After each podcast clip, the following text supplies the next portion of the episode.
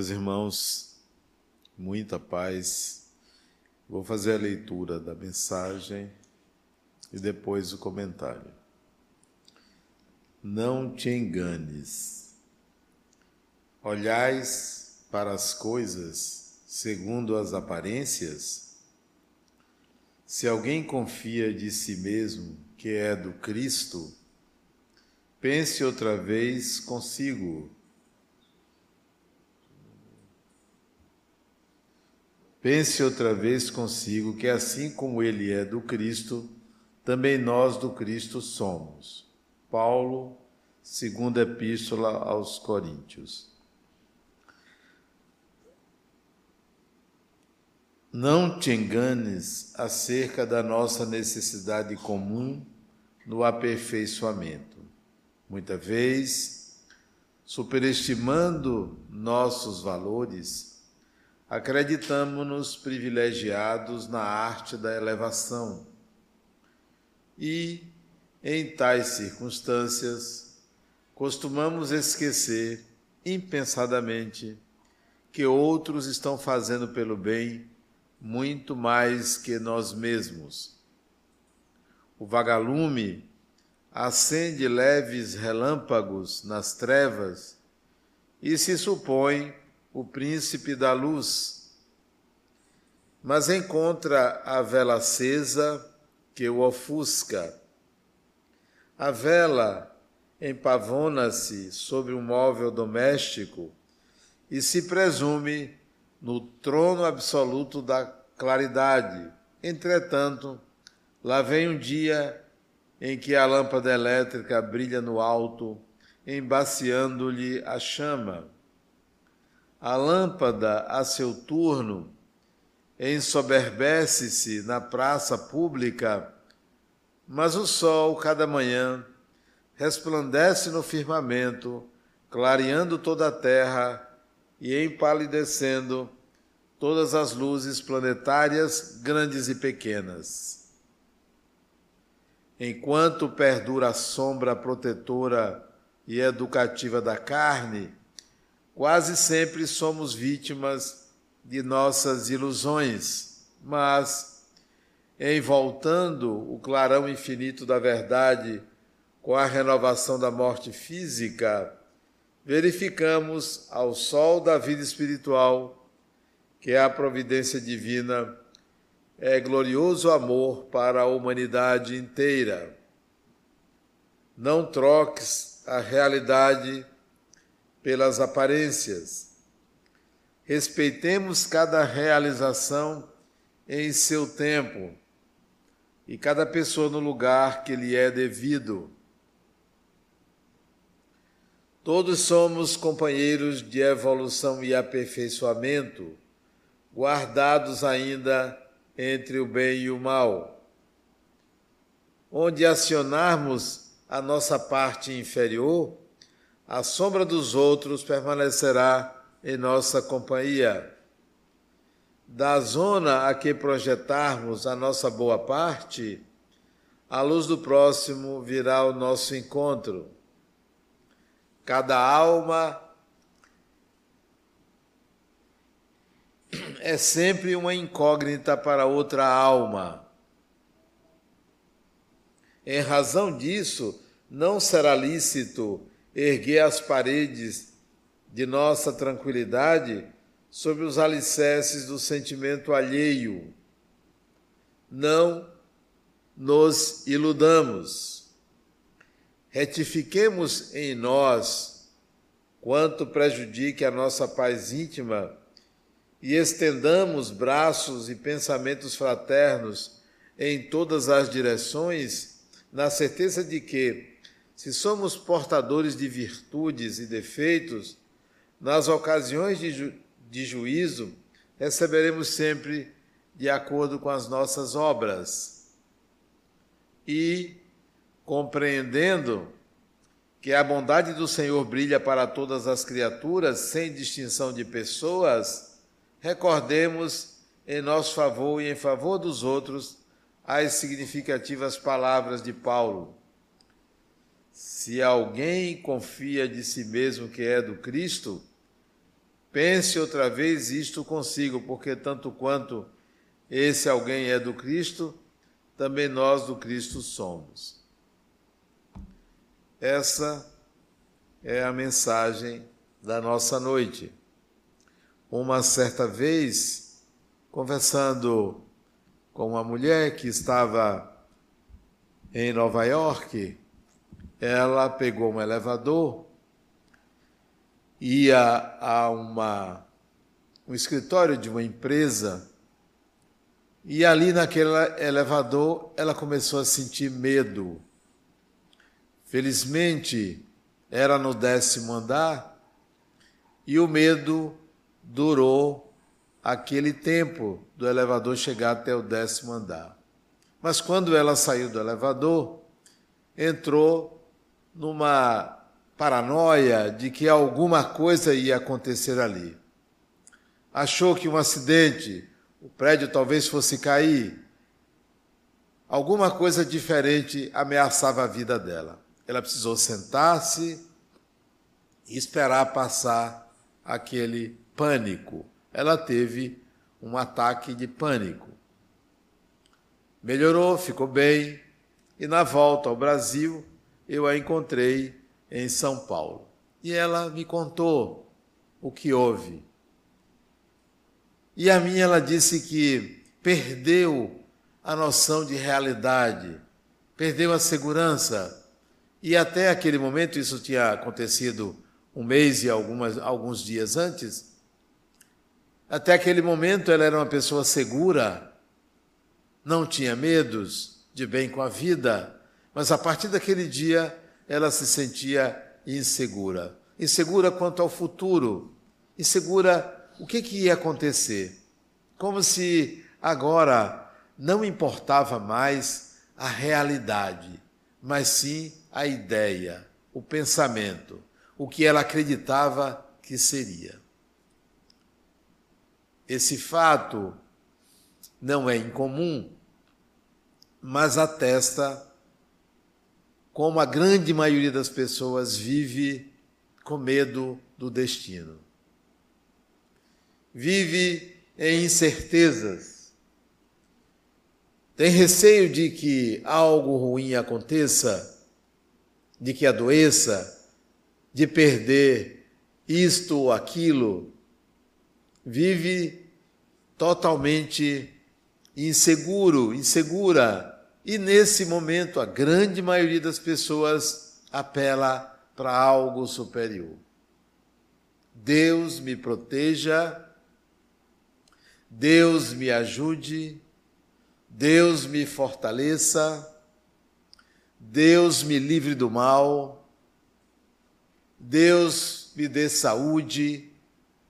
Deus é a palavra mágica que parece resolver a ilusão que a grande maioria das pessoas tem sobre a vida, sobre o que é a vida. Parece que as pessoas recorrem ao divino só quando estão desesperadas. Não há uma autoconfiança porque não há uma segurança a respeito do que é o destino. Vivem na ilusão de que nós estamos numa grande selva, nós estamos num local perigoso, que a qualquer momento pode acontecer algo de ruim, uma bala perdida, um assalto, um câncer, a morte súbita. À noite, então, esses monstros da imaginação humana aparecem perturbando a ignorância humana. Então, Deus se torna o mágico que a tudo resolve. Mas, se não recorrer a Ele, o desastre é iminente. É como se você vivesse sempre sob uma proteção instável. Deus é transformado em algo que também não traz tanta segurança porque precisa ser acionado a todo tempo e esse Deus cobra. Você tem que cumprir certas obrigações, senão o perigo virá. Quando é que o ser humano vai entender o sentido, o significado da vida? Quando é? Vai se demorar. Para todo mundo, o destino é algo incerto. Para todo mundo, melhor entregar a Deus. Nós nascemos na escuridão. O útero é um lugar escuro. A criança nasce de olhos fechados. O pulmão vem colado e a gente precisa fazer um esforço para respirar. Dói já sinalizando que há algo a ser feito pelo próprio indivíduo. Um esforço para abrir os olhos, a luz incomoda a criança. Aos poucos, a criança vai se acostumando. Mas em relação ao destino, nós continuamos de olhos fechados. Não sabemos o que é. Antigamente, quando nós viajávamos para longe, para outra cidade, comprávamos um mapa para nos guiar. Tinha um mapa. Se você fosse para uma cidade ou outro país, você comprava um mapa. Hoje você tem o GPS. Hoje você tem o mapa na palma da mão. Se nós, seres humanos, construímos mapas para nos guiar, a divindade nos jogou no mundo sem um mapa, à mercê do destino. Está faltando entendermos onde encontrar o mapa. Qual é o mapa do destino? Para que eu possa sair aquela porta e não ter medo. Para que eu vá ao meu trabalho e não tenha medo, para que eu entre no elevador e não tenha medo. Onde é que está o mapa? Como entender a vida? Como entender o destino? E não é difícil encontrar esse mapa. Não é difícil saber qual é o roteiro. O destino é uma equação. Nós não estamos à mercê do destino. Ninguém está à mercê de outra pessoa. Ninguém pode lhe fazer nada, absolutamente nada. Por melhor que você seja, por pior que você seja, ninguém pode lhe fazer nada contra você. Se você souber o mapa, a equação do destino. Muitos anos eu era jovem, e aprendi ir às últimas consequências. Ir às últimas consequências. O que é as últimas consequências? É quando você tem medo que algo lhe aconteça, por exemplo, você tem medo de perder o emprego. Perder o emprego, você está empregado, empregada, e as condições do país, e o patrão, a empresa, é, pode a qualquer momento, se você não tiver estabilidade, a qualquer momento você perder o emprego. Então você fica com medo. Vá às últimas consequências. Isso eu aprendi quando eu tinha 19 anos. Eu trabalhava numa empresa, eu era estudante de engenharia, trabalhava numa empresa e eu fazia plantas. Naquele tempo se fazia à mão. As plantas, usava o nanquim, as penas e eu desenhava as plantas de cidades, de tubulações. Fora contratado como estagiário, remunerado, tinha carteira assinada. E um dia eu tinha terminado o trabalho e peguei um livro para ler.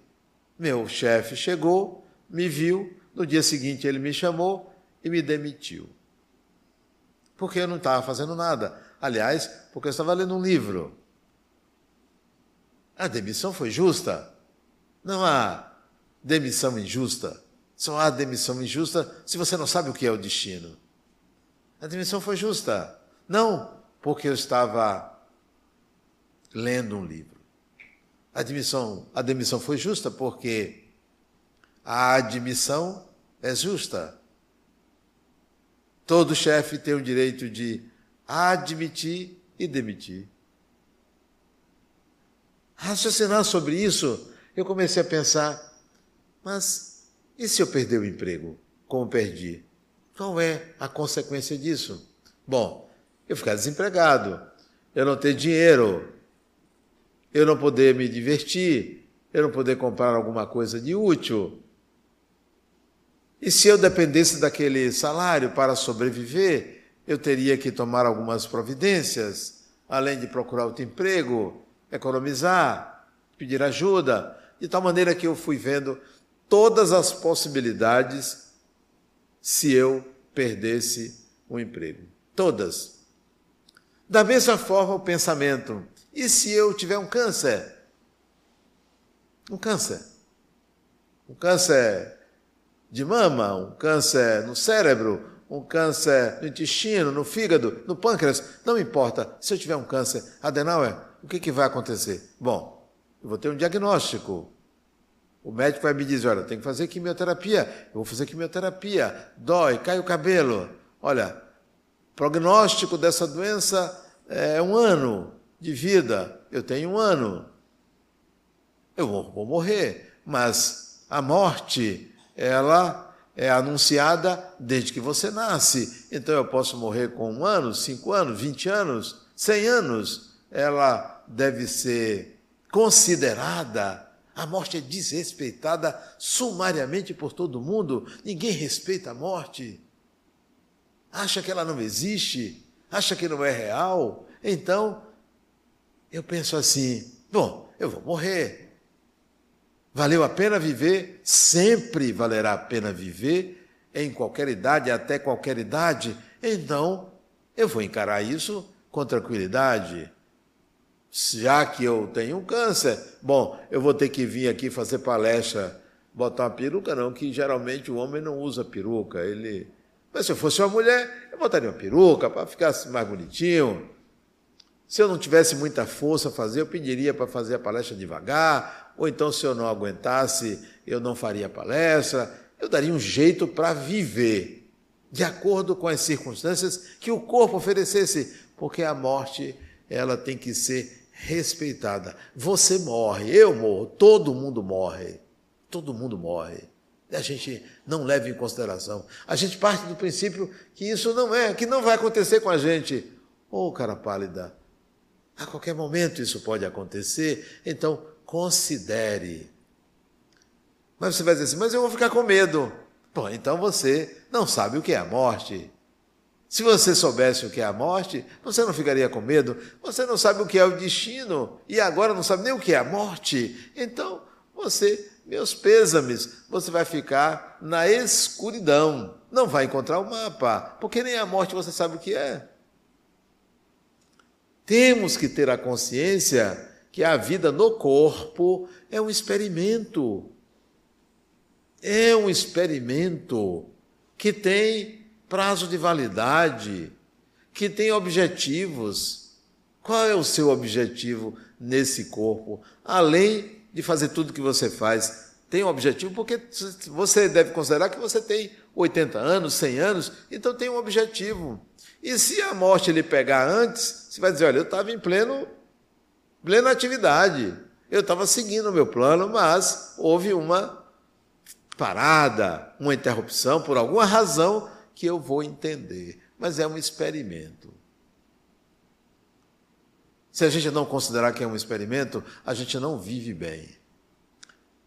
Quando eu decidi mudar de profissão, de sair de engenheiro para psicólogo, ser engenheiro me trazia uma segurança, eu era funcionário público, tinha meu salário ali todo mês, todo mês tinha meu salário.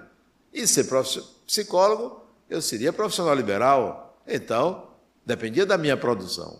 Aí eu pensei assim: bom, eu vou fazer o seguinte, eu vou experimentar ser profissional liberal. Se por um acaso não der certo, eu perder a voz, eu ter um acidente, é, um AVC e não conseguir falar, não vou conseguir trabalhar, eu vou ter que reduzir meu padrão de vida até chegar à minha aposentadoria. Então eu topo. É só isso? É só eu não poder mais exercer a profissão? Eu me aposento com a boca torta, mancando, algo parecido, e vou seguir. Eu diminuo o padrão de vida. E isso vai fazer 30 anos, o ano que vem, que eu me tornei psicoterapeuta. Me interrompi 15 dias, que foi o tempo que eu tive AVC. 15 dias. Depois eu voltei a trabalhar, mesmo com a boca torta. Não, não se tem ideia do que é viver sem medo. A maioria vive com medo porque não conhece o mapa, porque despreza a morte, porque não entende que a vida é um experimento. Qual é o mapa? Qual é o segredo? O segredo é o seguinte: tome como regra esse segredo. O destino é uma relação entre o espírito, você, não você corpo, porque você corpo morre, é um experimento, morre. Você, espírito e Deus. É uma relação, o destino é uma relação. Mas não é uma relação de troca. E a gente acha que é uma relação de troca. Eu dou isso para você, Deus, dou fidelidade, dou fé, dou oração, cumpro rituais e você me dá tranquilidade. Não é essa a relação. É uma outra relação. O mapa é diferente. O mapa é assim: a sua relação com o divino. Como eu disse, a sua, o seu destino não está na mão de ninguém, nem de sua mãe, nem de seu pai. O destino de um bebê não está na mão da mãe nem do pai. A vida no corpo de um bebê está na mão dos pais que têm que prover. Mas o destino do espírito não está na mão de ninguém, é seu. Então a relação com o divino é assim: Ô Fulano, isso é Deus, eu no lugar dele. Fulano, Vá tocando a sua vida. Mas vá tocando. Não conte comigo, vá tocando. Eu te dei a vida. Vá tocando.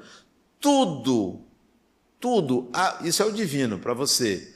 Tudo, absolutamente tudo que lhe acontece, os cenários que você enfrenta, desde que você nasce, a reencarnação, as pessoas, tudo que aparece a você, tudo que você se envolve, você pode manejar. O destino é manejável por você. Então, se você tem um câncer, então aprenda a manejar o câncer.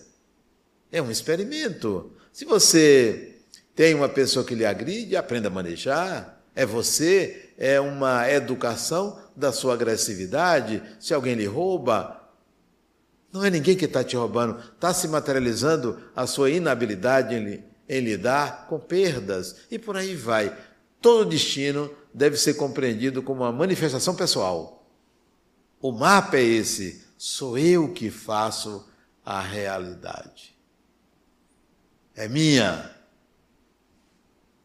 Por razões desconhecidas, inconscientemente, tudo me pertence e tem o meu colorido. Por exemplo, esse é um salão, esse aqui é um salão, onde fazemos palestras. Estamos vendo a mesma coisa? Aparentemente sim, mas cada pessoa aqui tem uma impressão do lugar. É algo pessoal. A realidade é algo pessoal. A sua realidade não é a minha realidade, estando ambos no mesmo lugar, um de frente para o outro, lado a lado, um casal não enxerga a mesma realidade. Há uma tentativa de uniformizar percepções, entendimentos, para que haja convívio. Mas ninguém vê igual a ninguém, ninguém passa pelos mesmos processos. Há uma tendência a você querer se aliar alinhar com alguém que se pareça com você, só que você ainda não entendeu que ninguém é igual a você, nenhum espírito é igual a outro. O destino, então, é uma construção pessoal. Pessoal. A exceção é aquilo que só o divino mexe. Só o divino mexe. O que é que só o divino mexe? O que é coletivo. Por exemplo, a pandemia que nós passamos há pouco tempo é uma coisa que veio do divino. Não foi intenção de ninguém, não atingiu só uma pessoa, uma cidade, um país, foi o planeta. Então, isso não é do humano. Então, tem muitas coisas que não são do humano, mas nenhum humano entra no destino de outro se não houver uma predisposição pessoal. Predisposição. Uma vez, isso tem muitos anos, eu trabalhava ali na Rua da Ajuda, ainda era engenheiro, 1980 e poucos. Era engenheiro. 81, 82 talvez. Eu saía meia-noite e meia, saía meia-noite e meia do trabalho. E eu tinha carro, estacionava o carro a mais ou menos um quilômetro, porque quando eu chegava não tinha vagas. E eu saí de noite. E um dia, numa rua escura, ali da Ajuda, perto da rua Chile, eu vi na esquina quatro indivíduos. Eu estava com uma pasta 007. Eu, coração deu uma palpitada assim, se bom, vou ser assaltado. Não dá para correr, se eu correr, eles vão me alcançar. Eu estava indo na direção deles, eu vou ser assaltado. Mas o pensamento, ele nem sempre gera a realidade. Não é o pensamento que gera a realidade, são as condições psicológicas do indivíduo, é o seu inconsciente junto com a consciência que gera a realidade. Aí eu pensei assim: a pasta tem muita coisa de valor, não? Bom, posso apanhar, não, mas posso morrer. Vamos lá, vamos ver o que, que vai acontecer, porque vai ser sempre uma coisa nova. Sempre uma coisa nova. A gente não deve ter medo do novo. Fui me aproximando, isso era uma distância de mais ou menos uns 30 metros ou 40 metros. Fui me aproximando e andando normal, com um certo medo, mas não era um medo que me apavorava. Se a experiência tem que vir, que venha. Né? Se tem que acontecer, vamos lá. E eu passei entre eles. Me olharam, mal encarados, todos eles, eram cinco homens, mal encarados mesmo. Eu não sei o que, que aconteceu, que ninguém me tocou, não me falou nada, eu dei boa noite e segui. Experiência interessantíssima, né? Muito interessante. Já outra vez, eu fui assaltado. Né? Eu cheguei a estacionar meu carro, isso foi uns, talvez três, quatro anos depois, eu estacionei meu carro e três assaltantes cada um com um revólver que parecia um canhão, tomou minha chave do carro e foi embora levar o carro.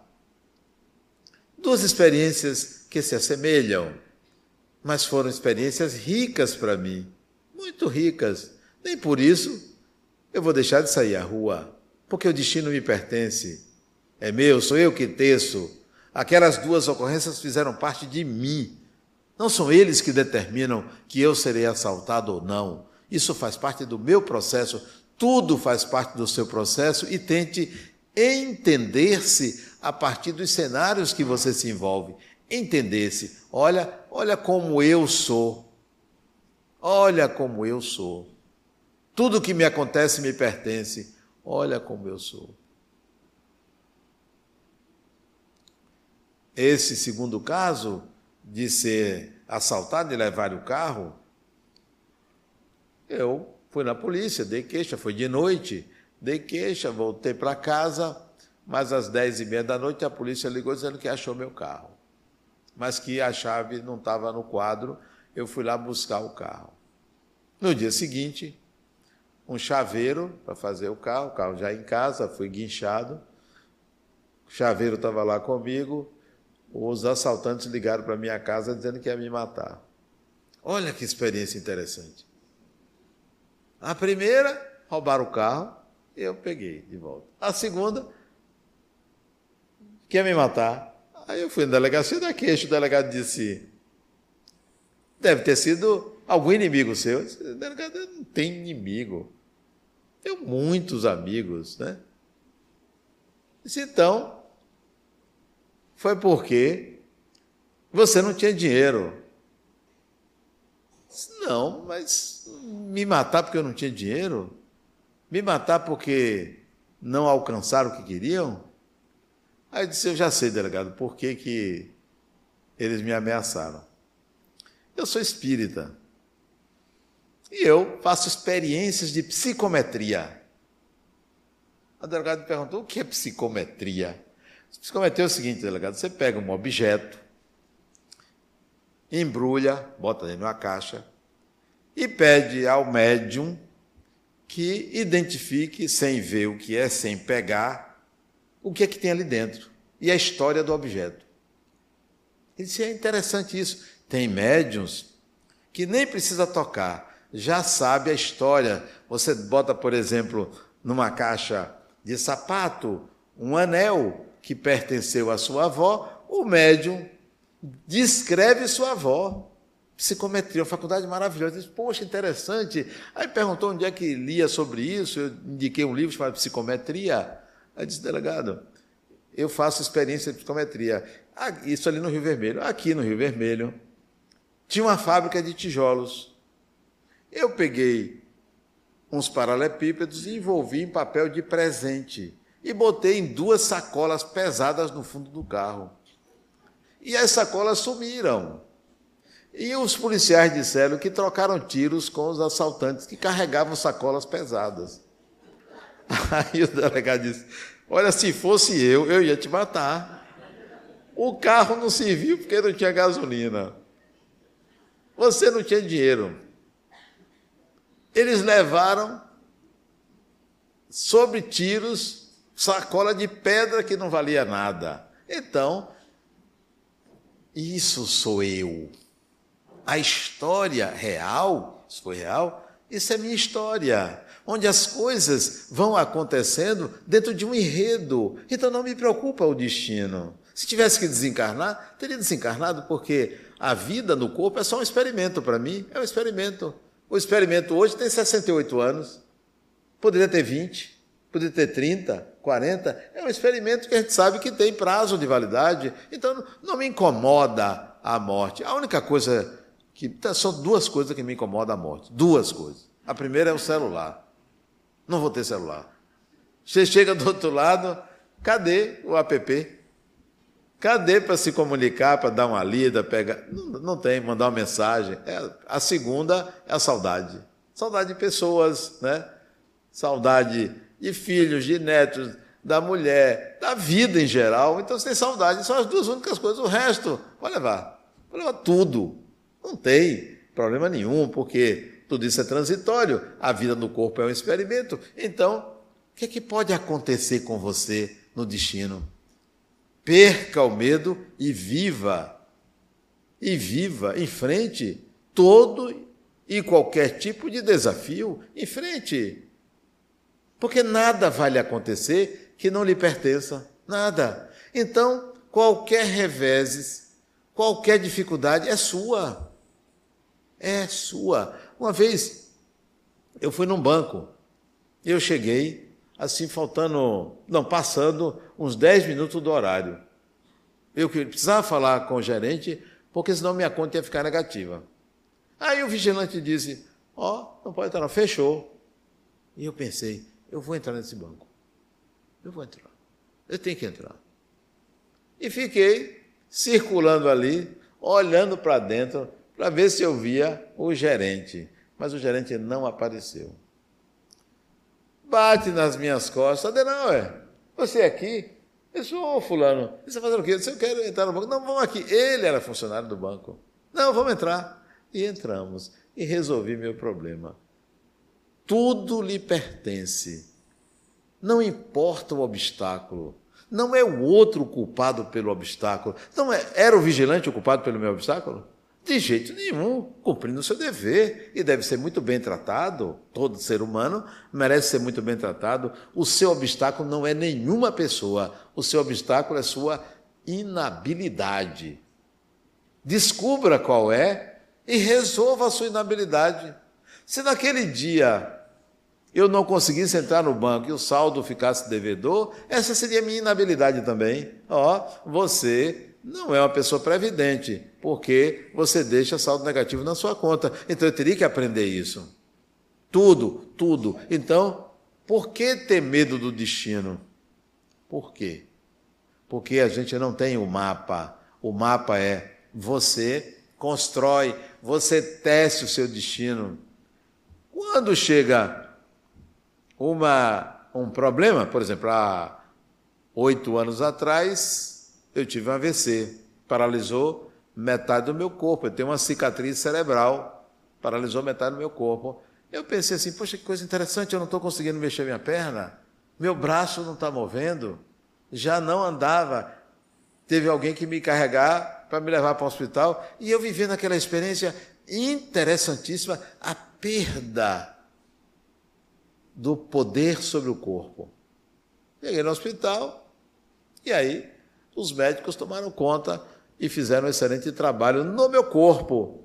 E aí eu fui fisioterapeutas tal. Aí eu fui voltando e voltei a é, pleno domínio sobre o corpo. Experiência muito significativa para mim. E se eu tivesse desencarnado, fui. Oh, fazer o que? Você não tem controle sobre isso?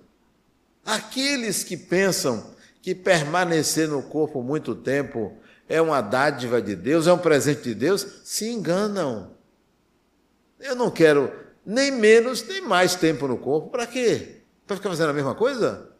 Porque a questão não é a vida no corpo, a questão é a vida que você vive. É o que você faz, é o que você aprende. Então, o destino não é querer prolongar a vida. Não, se eu tiver que viver até 90, 100 anos, eu vou viver. Mas para mim, a qualquer tempo, significa que o experimento terminou. Vamos fazer outro. Vamos arranjar aí uma mãe, reencarnar, voltar, seja aqui, seja ali, seja lá, porque o ambiente que eu me encontrar é, será o meu ambiente. Eu me lembro da história lá do século XIX, 1800 e não sei quanto, acho que foi 56, 76, não me lembro não. Um, uma criança negra, de rua, acho que tinha oito, nove anos, se aproximou de uma casa para pedir comida. E o dono da casa viu aquela criança e deu comida. A história é mais ou menos assim, tem pouquíssima diferença do que eu vou dizer. Só que a criança foi alimentada, mas ficou rondando a casa. Os donos da casa, vendo que eram judeus eles, vendo que a criança era de rua, adotou a criança, educou a criança. Educou. Negro, pequenininho, desnutrido. Nova York, bairro de judeus ele foi educado e logo cedo ganhou um trompete. Ganhou um trompete. E começou a aprender a tocar o trompete. Nada mais, nada menos que Louis Armstrong, que fez uma música belíssima sobre o mundo maravilhoso, o quanto o mundo é maravilhoso. Quer dizer, qual era o destino dele? O espírito cria as condições de que precisa. Quando alguém diz assim, Adenauer, que bom eu ter lhe encontrado, como eu melhorei. Não, você é que me fez vir até você. Eu sou merecimento seu. Cada um de nós é merecimento do outro. Não sou eu que sou o benfeitor. Se você é beneficiado ou beneficiada pelo que eu faço, é predisposição sua. É predisposição sua. Você me acionou. Se você recebe alguma coisa, algum bônus, algum benefício, é você que gera aquilo. E o contrário também é verdadeiro. Então o destino é tecido pelo espírito. Agora, se você quer de uma hora para outra uma coisa mágica, tenha competência. Não é assim. Ah, mas eu, eu queria isso, eu queria aquilo. Não se iluda. A, a mensagem é sobre ilusão. Não se iluda sobre você. Veja do que você é capaz. Construa o que você é capaz. Não fique esperando bom tempo, nem que o Deus que você construiu lhe favoreça. Ó, oh, me ajude aí, me beneficie. O destino é seu. Então, se você não sabe o que vem, é porque você não se conhece. Quem não se conhece, dizia Jung, quem não se conhece, toma os eventos externos como destino. Ah, foi o destino. Olha o destino. Reencarna achando que não vai acontecer nada, não pode acontecer nada, que vai depender, vai depender de quê? Vai depender não do que você faz, mas do, de quem você é. O destino não é só o que você faz, mas de quem você é, porque nós reencarnamos com predisposições. Predisposições para isto, para aquilo, para doenças, para alegrias, para bonificações. Nós temos predisposições. A questão também é você gerar novas predisposições. Gerar. Crie novas predisposições para que quando você vier, você vai encontrar o quê? Facilidades. Só facilidades. Alguma coisa aconteceu aqui. Parece que nós temos outra palestra. Só, você só vai encontrar as facilidades se você criar essas condições. Mas se você não criar as condições, não vai haver. Você vai encontrar dificuldade, total dificuldade. Por quê? Porque você não facilita a vida, a sua vida. Uma pessoa que chega numa família desestruturada, desorganizada, problemática, o que é isso? Ou você veio para organizar, ou você não sabe viver em família e vai aprender numa família difícil. Essa é a questão. O cenário que você reencarna é quem é você. É a sua história, é a sua capacidade de construir. Então, se, se um colega seu, uma colega sua, fala mal de você, tira você de um cargo e vai ocupar aquele cargo, esse é você. É você que faz isso. Incrível, né? Não diga, ah, Adenauer, é porque você não conhece Fulana. Eu diria, é um ser humano. É porque você não se conhece. O lado escuro da personalidade do outro, quando chega a você lhe atinge, lhe pertence. Desperte o lado, como diz a mensagem, o lado bom da personalidade do outro. E se vier o lado escuro, mesmo você despertando o lado bom, é porque é sua parte projetada no outro. Não, ninguém é responsável pelo meu destino, sou eu. Quando alguém chega aqui, Adenal, eu vim aqui porque quero te ajudar. Me ajudar? Como assim? Não, ajudar o Espiritismo. Ajudar o Espiritismo? Não, ajudar Jesus. Cara pálida, entenda que você está aqui por você. Você pensa que você veio ajudar? Não. Você veio por uma necessidade pessoal. Mas você acha que você é benfeitor. Que você é aquela pessoa que veio aqui porque você é uma pessoa caridosa, maravilhosa, gosta de fazer o bem. Não. Você está aqui por uma razão pessoal. Ninguém está aqui a passeio. Aliás, uma das, das vantagens do Espiritismo é essa: não engana ninguém, não tem promessa de nada assim maravilhoso depois da morte. Não há depois da morte não há nada maravilhoso nem nada de ruim. Depois da morte só tem você.